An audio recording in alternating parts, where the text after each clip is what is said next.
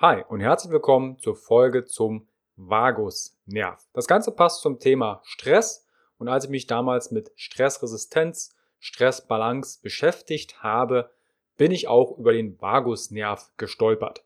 Du erfährst in dieser Folge, was ist der Vagusnerv, welche Funktion hat dieser und welche Symptome sprechen für eine Störung in deinem Vagusnervensystem.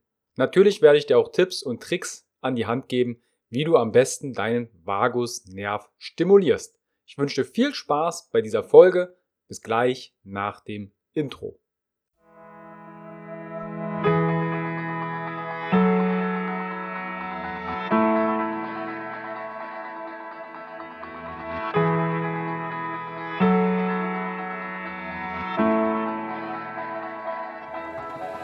Herzlich willkommen bei dem Podcast von Functional Basics, deiner Basis für natürliche, artgerechte Gesundheit, mehr Lebensqualität, Happiness und Performance in deinem Leben. Gehe mit mir, Carsten Wölfling, Coach und Speaker, Gründer von Functional Basics und dem Health Meeting, dem Biotop für mehr Vitalität auf den Grund und schau mit über den Tellerrand der Gesundheit. Warum? Gesundheit ist für alle da.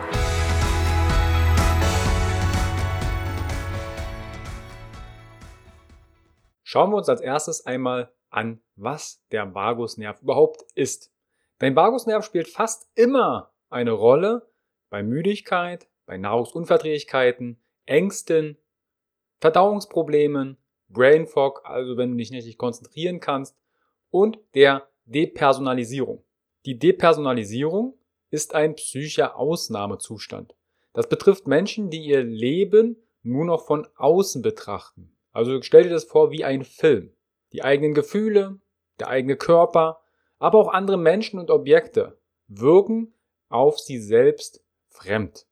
Dein Vagusnerv gehört zum parasympathischen Nervensystem.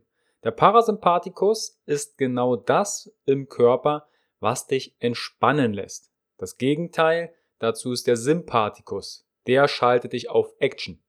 Der Vagusnerv ist vom parasympathischen System nicht der einzige Nerv, aber einer, der eine riesengroße Wirkung auf das parasympathische System hat. Im Übrigen gehört auch der Parasympathikus zu deinen Hirnnerven und zwar ist es von den Hirnnerven der zehnte. Das Wort vagus leitet sich vom lateinischen Wort vagari ab und bedeutet umherschweifen. Daher kannst du den Vagusnerv auch als den umherschweifenden Nerv merken. Er erreicht fast alle inneren Organe deines Körpers. Dein Gehirn, dein Magen-Darm-Trakt, dein Herz, deine Leber, deine Bauchspeicheldrüse, Gallenblase, Niere, Harnleiter, Milz, Lunge und vieles mehr. Daher umherschweifender Nerv. Schon alleine die Bedeutung des Vagusnervs auf dein Magen-Darm-Trakt zeigt hier, wenn dein Vagusnerv nicht richtig funktioniert, dass dann Verdauungsstörungen entstehen können. Welche Funktionen besitzt dein Vagusnerv?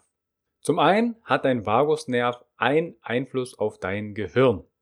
Und zwar ist er die Verbindung zwischen deinem Geist und deinem Körper. Und zum anderen natürlich zu deinen Organen, außer die Nebenniere und der Schilddrüse. Er ist unter anderem mit deinen Ohren, deinem Sprachzentrum, deiner Koordination der Augen und deinem emotionalen Ausdruck verbunden. Untersuchungen haben gezeigt, dass ein höherer Vagustonus mit einer größeren Nähe zu anderen und einem selbstloseren Verhalten verbunden ist. Einige Untersuchungen deuten sogar darauf hin, dass dein Vagusnerv wichtig ist, um in deinen mentalen Zustand des sogenannten Flows zu kommen. Für mich bedeutet Flow selbst, wenn die Dinge richtig gut laufen. Ich nicht abgelenkt werde und ich quasi wie in so einem Tunnel bin. Manche bezeichnen den Flow-Zustand aber auch, wenn sie in der Mitte sind, also in Balance oder Bestleistung erbringen. Man kann also annehmen, dass genau die Kombination aus Sympathikus und Vagusnervaktivierung die richtige Umgebung für deinen Flow-Zustand schafft. Dein Vagusnerv hat auch einen Einfluss auf deine Verdauung. Die Aktivität deines Vagusnervs erhöht zum Beispiel den Säuregehalt deines Magens, die Verdauungssekretion und deine Darmperistaltik, also die Bewegung deines Darms. Im Umkehrschluss, wenn du eine geringe Vagusaktivität hast, dann erhöht sich dein Risiko für einen Reizdarm oder für eine träge Verdauung. Die Stimulation des Vagusnervs erhöht die Freisetzung von Histamin durch Magenzellen, was wiederum die Freisetzung von Magensäure unterstützt. Hast du also zu wenig Magensäure, ist das oftmals die Folge eines Vagusnervenproblems. Auf gut Deutsch, du hast Stress. Wenn du etwas gegessen hast, dann wird unter anderem die Sättigung und die Entspannung nach der Mahlzeit durch die Aktivierung des Vagusnervs auf das Gehirn als Reaktion auf die Nahrungsaufnahme verursacht. Der Vagusnerv ist also wichtig bei Erkrankungen wie zum Beispiel gastroösphagale Refluxkrankheit. Also, wenn jemand das macht. Und nicht nur, weil er den Säuregehalt des Magens kontrolliert, sondern auch, weil er die Speiseröhre kontrolliert. Kennst du also jemanden mit Sodbrennen nach den Mahlzeiten? Denke an Stress und ab sofort auch an den Vagusnerv. Im Bereich des Herz-Kreislauf-Systems und gerade weil die heutige Gesellschaft der ein oder andere an Bluthochdruck, Herz-Kreislauf-Problemen, Herzinfarkt und Co. leidet, der Vagusnerv hat einen Einfluss auf die Herzfrequenz und den Blutdruck. Die Aktivierung des Vagusnervs senkt das Risiko von Herzerkrankungen. Spannend finde ich auch, dass der Vagusnerv einen Einfluss auf deine Milz hat. Die Milz ist in meinen Augen ein sehr unterschätztes Organ. Man geht sogar davon aus, dass es bei einem erwachsenen Menschen ja nicht so eine große Rolle spielt, auch wenn sie mal entfernt wird, dann übernehmen das halt teilweise andere Organe. Aber unsere Natur hat sich doch was dabei gedacht, uns eine Milz einzubauen. Deine Milz spielt für dein Immunsystem eine wahnsinnig wichtige Rolle. Unter anderem reifen dort die Lymphozyten. Und die wiederum sind wichtig für die Abwehr von Krankheitserregern. Auch produziert deine Milz sogenannte Makrophagen oder Fresszellen. Und das sind auch noch zusätzliche Abwehrsoldaten für dein Immunsystem. Wenn dein Vagusnerv adäquat funktioniert, hat das einen Einfluss auf deine Milz. Und das hat dann einen Einfluss auf dein Immunsystem.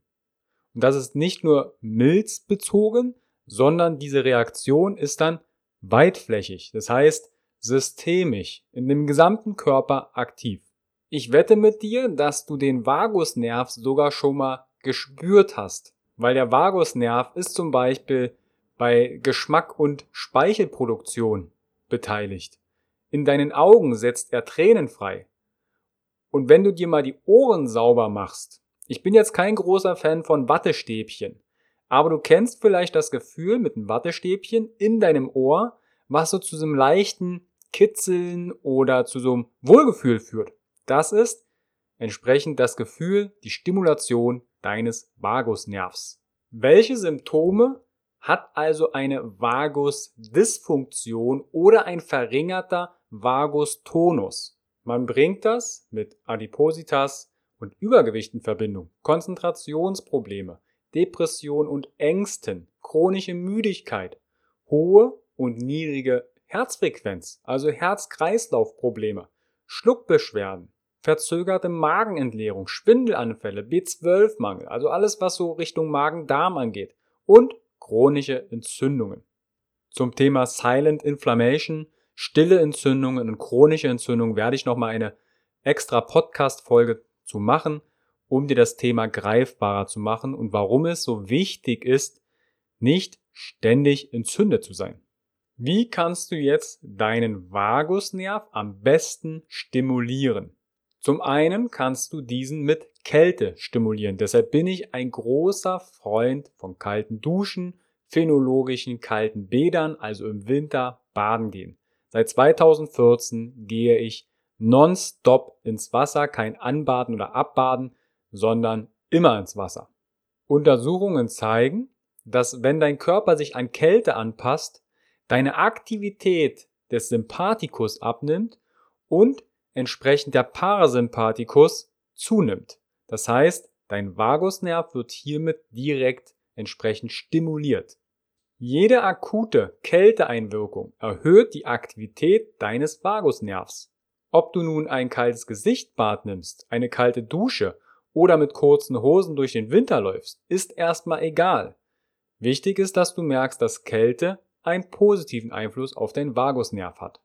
Wenn wir schon bei Duschen sind, in dem Falle kalt duschen, vielleicht singst du ja sogar unter der Dusche und dann tust du sogar deinem Vagusnerv etwas Gutes, weil Gesang deinen Vagusnerv stimulieren kann. Singen erhöht deine Herzratenvariabilität, deine HRV. Das habe ich in Folge 30 schon einmal thematisiert. Summen, Mantragesang, Hymnengesang und energetisches Singen erhöhen deine HRV. Du kennst das vielleicht von Chören, wenn die in der Kirche oder in einem anderen großen Saal singen. Man hat festgestellt, dass Chorgesang zum Beispiel deine HRV und die Vagusnervfunktion verbessert. Unter anderem wird auch bei Gesang Oxytocin freigesetzt. Das ist das Kuschelhormon. Auch ein Hormon, was Stress reduziert. Man hat die Aktivität des Vagusnervs auch mit bezüglich Yoga untersucht. Yoga erhöht im Allgemeinen die Aktivität deines Vagusnervs und somit die Aktivität deines Parasympathikus. Also Entspannung ist angesagt.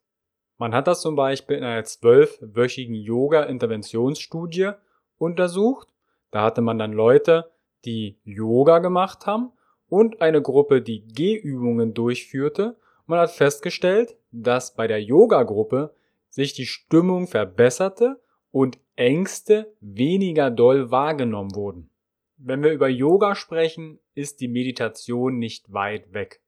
Auch hier hat man Untersuchungen gemacht, zum Beispiel bei die Bhavana oder Liebesgüte-Meditation wird auch unter anderem dein Mitgefühl verbessert, aber auch zeitgleich der Tonus deines Vagusnervs. Auch Om-Gesang stimuliert deinen Vagusnerv.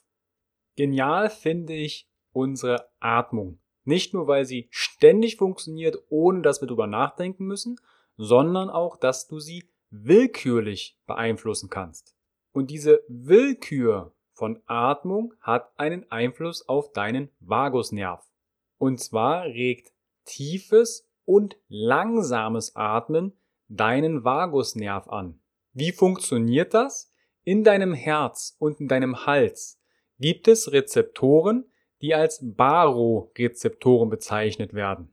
Diese Rezeptoren erkennen deinen Blutdruck und leiten dieses neuronale Signal an dein Gehirn weiter, welches dann deinen Vagusnerv aktiviert. Der Vagusnerv kommuniziert jetzt mit deinem Blutdruck und kann deine Herzfrequenz senken. Das Ergebnis ist also eine geringere Aktivität deines Sympathikus und mehr Ruhe und eine bessere Verdauung. Je empfindlicher deine Barorezeptoren werden, desto wahrscheinlicher werden sie auch aktiv und deinem Gehirn mitteilen, dass der Blutdruck zu hoch ist und es Zeit ist, deinen Vagusnerv zu aktivieren, um diesen zu senken. Langsames Atmen erhöht die Empfindlichkeit deiner Barorezeptoren und somit die Aktivierung deines Vagusnervs. Und du kennst diesen Spruch, wenn sich jemand aufregt und tobt. Atme mal locker durch, tief einatmen, ausatmen, das ist nicht weit hergeholt. Das kannst du dir jetzt mit den Barorezeptoren sogar erklären. Und an alle Flachatmer da draußen, atme in deinen Bauch hinein. Stell dir vor, du hast einen großen Luftballon in deinem Brustkorb und der weitet sich dreidimensional aus. Auch dein Bauch, deine Bauchdecke hebt sich, wenn du einatmest. Der Vagusnerv wird übrigens auch in der Gelotologie erwähnt. Das ist die Wissenschaft des Lachens. Und das ist jetzt nicht auf meinen Mist gewachsen, sondern hier möchte ich der Vera Birkenbiel einmal meinen Dank aussprechen, auch wenn sie nicht mehr lebt. Aber wenn du sie im Internet mal suchst, du wirst tolle Videos von ihr finden, wie sie unter anderem den Vagusnerv auch erklärt, weil Lachen hat einen Einfluss auf deinen Gemütszustand. Man sagt ja nicht ohne Grund, Lachen ist die beste Medizin. Zum Beispiel hat man eine Lach-Yoga-Studie gemacht und hat festgestellt, dass bei Personen, die Lach-Yoga betreiben, eine erhöhte HRV haben. Du kennst das vielleicht, du hast dermaßen gelacht, manche fallen damit sogar in Ohnmacht, dass du vor Lachen eingemacht hast oder husten musstest. Das sind Anzeichen für Vagusaktivität. Auch haben Massagen einen Einfluss auf den Vagusnerv. Gerade der Bereich der Halsschlagader, also am Hals, kann deinen Vagusnerv stimulieren. Oder Fußmassagen können auch die Vagusaktivität verbessern. Aus diesem Grund laufe ich unter anderem auch gerne barfuß. Zwei letzte Sachen, dann soll es auch schon zum Vagusnerv und deren Stimulation soweit gewesen sein. Intermittierendes Fasten beeinflusst auch noch dein Vagusnerv und das Schlafen. Besonders das Liegen auf deiner rechten Seite hat man in Untersuchungen gezeigt, dass dies zu einer Herzratenvariabilitätsverbesserung und einer Vagusaktivierung führen kann. Die Rückenlage hat den geringsten Effekt, sehr wahrscheinlich auf deinen Vagus. Nochmal kurz zusammengefasst. Dein Vagusnerv gehört zum parasympathischen Nervensystem, also alles, was Entspannung angeht. Du kannst deinen Vagusnerv stimulieren, und zwar positiv, indem du dich Kälte aussetzt, lachst, gut schläfst, mal nichts isst, also zum Beispiel Spätstücken, intermittierendes Fasten und durch Atemtechniken. Ich wünsche dir viel Spaß beim Umsetzen und wir hören uns in der nächsten Folge. Bis bald, dein Carsten. Hi und vielen lieben Dank für dein Vertrauen und deine kostbare Zeit. Mit dem Podcast von Functional Basics schiebe ich meine Gesundheitsrevolution Gesundheit ist für alle da weiter an. Wenn dir die Folge gefallen hat, dann bewerte meinen Podcast gerne bei iTunes. Du hast kein iTunes? Kein Problem. Mach einen Screenshot vom Podcast und teile diesen gern in Social Media, wie zum Beispiel Instagram und verlinke mich mit functional.basics und nutze den Hashtag Gesundheit ist für alle da. Teile gern den Podcast und Gesundheit mit deinen Freunden und Bekannten. Warum? Gesundheit ist für alle da. Du hast Anregungen für weitere Folgen oder Fragen? Dann schreibe gern an info at functional-basics.de mit dem Betreff Podcast und ich melde mich sehr gerne bei dir zurück. Du wünschst dir mehr Gesundheit, Lebensqualität und Performance im Beruf und Leben? Dann unterstütze ich dich als Coach sehr gerne. In den Show Notes findest du einen Link, wo du dein kostenfreies Beratungsgespräch mit mir vereinbaren kannst. Du bist Unternehmer, möchtest mehr über die Gesundheit und Performance für deine Mitarbeiter erfahren oder organisierst Events? Als Speaker und Trainer gestalte ich für dich interaktive und abwechslungsreiche Seminare, Workshops und Vorträge rund um artgerechte Gesundheit und Performance. Du möchtest von zu Hause mehr über deine Functional Basics erfahren? Dann melde dich für meinen kostenfreien Functional Basics Guide an und erhalte noch mehr Einblicke in die Welt natürlicher, artgerechter Gesundheit und Performance. Ich wünsche dir einen wundervollen Tag. Dein Carsten.